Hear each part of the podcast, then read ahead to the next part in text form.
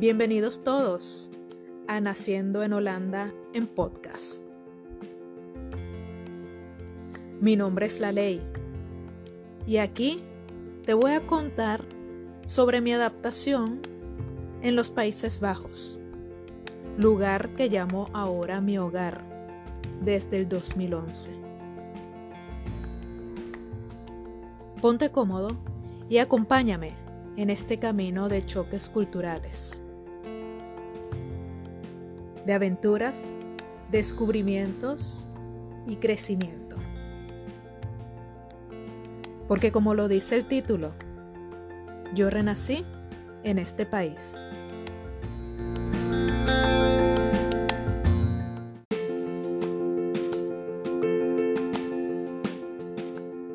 Cuando hablamos de Holanda, normalmente se nos viene a la cabeza conceptos como progreso, libertad, bienestar económico y sobre todo igualdad de género.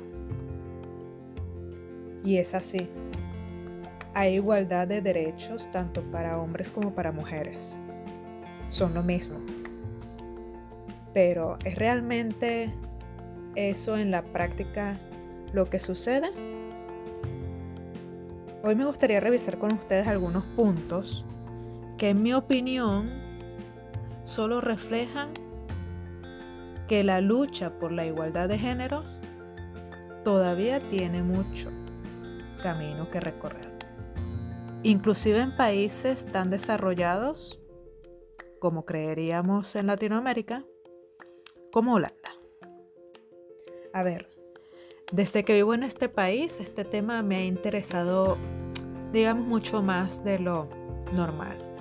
Em, en Venezuela no era que no me interesaba, sino que lo veía menos. Y a lo mejor, hoy en día, pienso que de alguna manera eh, la cultura eh, machista que tenemos en Latinoamérica, pues hace quizás un poco más normal eh, determinadas situaciones. Pero revisemos un poco qué, pues, qué dice la internet cuando uno busca información sobre igualdad de géneros en los Países Bajos.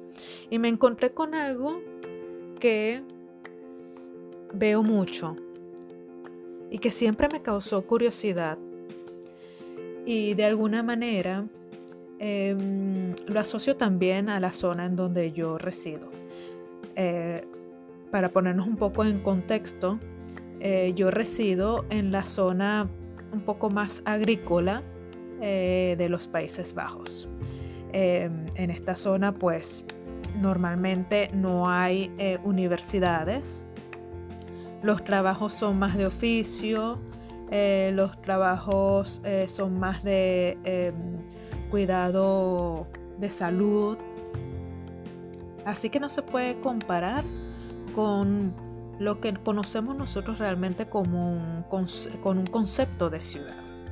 Fíjate, me encontré con algo, em, les voy a dejar eh, linkeado por Facebook eh, la página donde lo encontré y decía que el 63% de las jóvenes hasta los 25 años trabaja media jornada, en comparación con 30% de los jóvenes de la misma edad.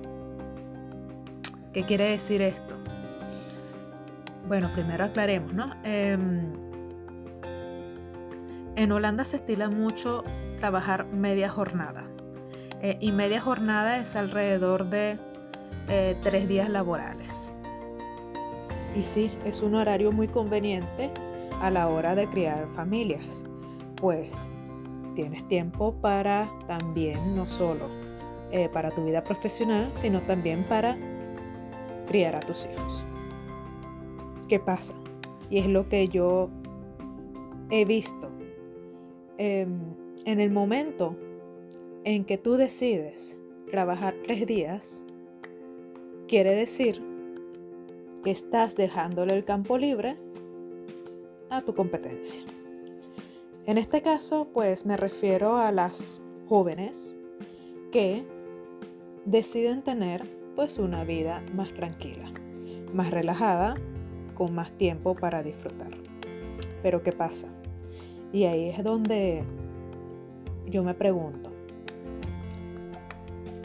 ¿cómo voy a exigir mis derechos, entre comillas, para ascender a puestos mejores, para crecer profesionalmente, cuando solo trabajo tres días a la semana?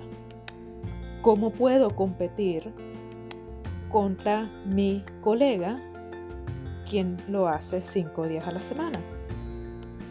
Y en el campo profesional no se trata de solamente de tener los mismos derechos, sino de también saber qué partido es el que estoy jugando y conocer sobre todo a mi contrincante. Porque en la mayoría de las veces tu contrincante es del sexo masculino. Y aquí no me quiero poner a pelear con el género masculino, sino más bien quiero que las del género femenino entendamos y aprendamos del género masculino. ¿Cómo es que ellos ascienden tan rápido y con tan poco esfuerzo? Ojo, también es cierto que el género femenino tiene muchos, em, muchas cualidades que el género masculino podría aprender. Pero estamos hablando, o el, quizás el problema más grande es que aunque exista igualdad de géneros, aunque yo como mujer tenga los mismos derechos que un hombre, en la práctica todavía existen obstáculos, todavía existen algo que llaman un, techo de vidrio. Imagínate, estar parada y ver arriba, saber a dónde te quieres dirigir, saber a dónde em, quieres, hasta dónde quieres ascender y que te choques de repente con un vidrio. Que es lo que evita que las mujeres ejerzamos posiciones con influencia. Porque no es solamente la igualdad en cuanto a números, no es tener 50 y 50, sino se trata de que esa representación que está ahí sea sustantiva. Y en mi camino profesional como independiente, em, sabiendo que el mundo de la construcción, además de ser bastante em, tradicional, pues es bastante machista también. Así que consciente e inconscientemente yo en, mi camino, yo he buscado em, aprender sobre cómo, em, cómo es este mundillo tan machista y sobre todo lo que más me interesa de alguna manera pues me divierte es aprender a hablar su idioma. Y no, no me refiero al holandés, me refiero al idioma que hablan los hombres cuando están en negocios. Y eso es algo que creo yo podemos aprender las mujeres y ponerlo en práctica. Fíjate, una vez em, tuvimos un curso, más bien un workshop, precisamente sobre este tema. Y la que daba el, curso, que por cierto tiene un libro, tengo entendido que tienen la versión en, em, en inglés, así que también se los linkeo en la página de Facebook de Naciendo en Holanda.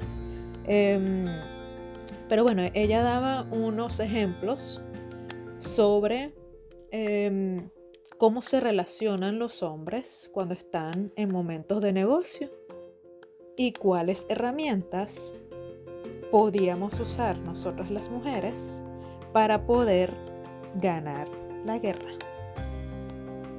Entonces, claro, ella tiene un método de sobre qué tipo de mujer y los asocia normalmente con eh, dioses y diosas, qué tipo de hombre y qué tipo de mujer eres. Y dependiendo de tus eh, características eh, naturales, pues tú tenías que, era más que todo para poder entender a tu contrincante o a, o a tu socio.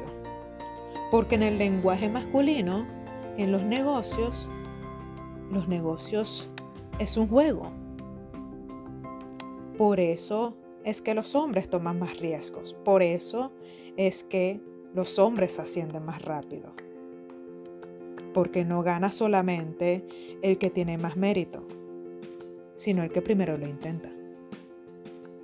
Y eso es algo que yo creo podemos aprender las mujeres, que estamos acostumbradas a pensarlo todo y repensarlo y esperar el momento preciso para hacer algo. Y, sobre todo, esperar a que los demás se den cuenta y nos den nuestro propio mérito. Lamentablemente, en el mundo de los hombres no funciona así. Y pues es el mundo que gobierna los negocios.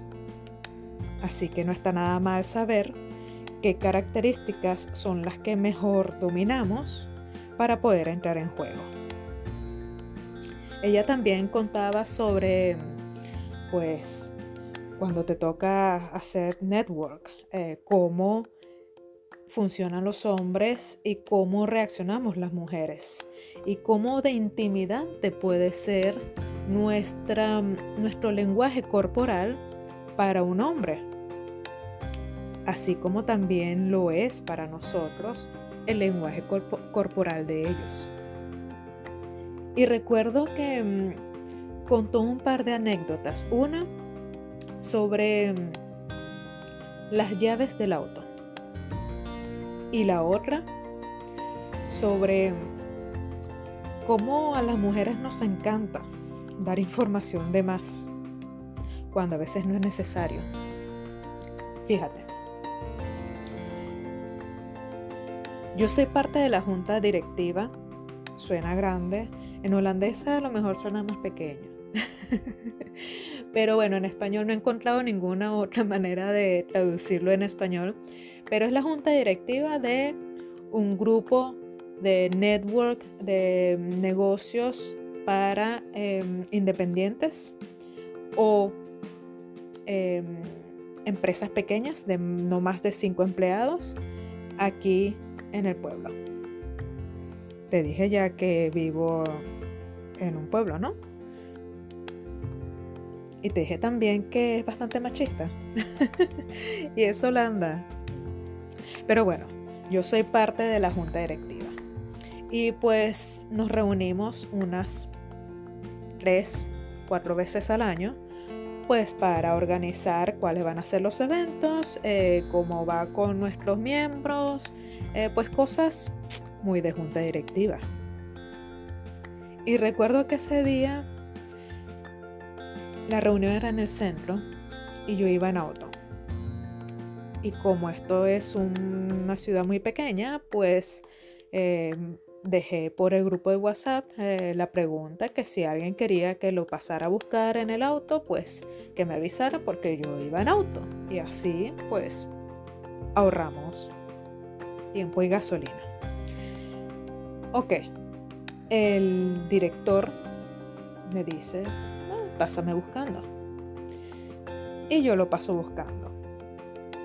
Llego allá y lo primero que él dice ¡Qué lujo! Estaba sorprendido por el auto. Y yo, ah, bueno, gracias. Sí, que ve, y esto es un híbrido. Y, y este, qué, qué lujo. A lo que yo respondí, Sí, es el auto de mi marido. Lección número uno. ¿Para qué tienes que dar información que nadie te ha pedido?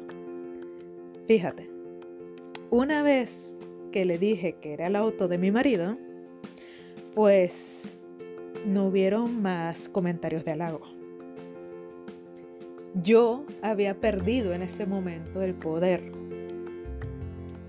Yo ya no era la arquitecto en un auto de lujo.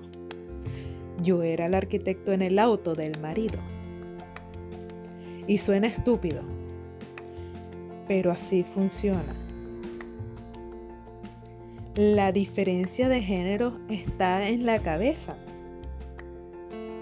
Inconscientemente, quien tiene poder es el género masculino y no el género femenino.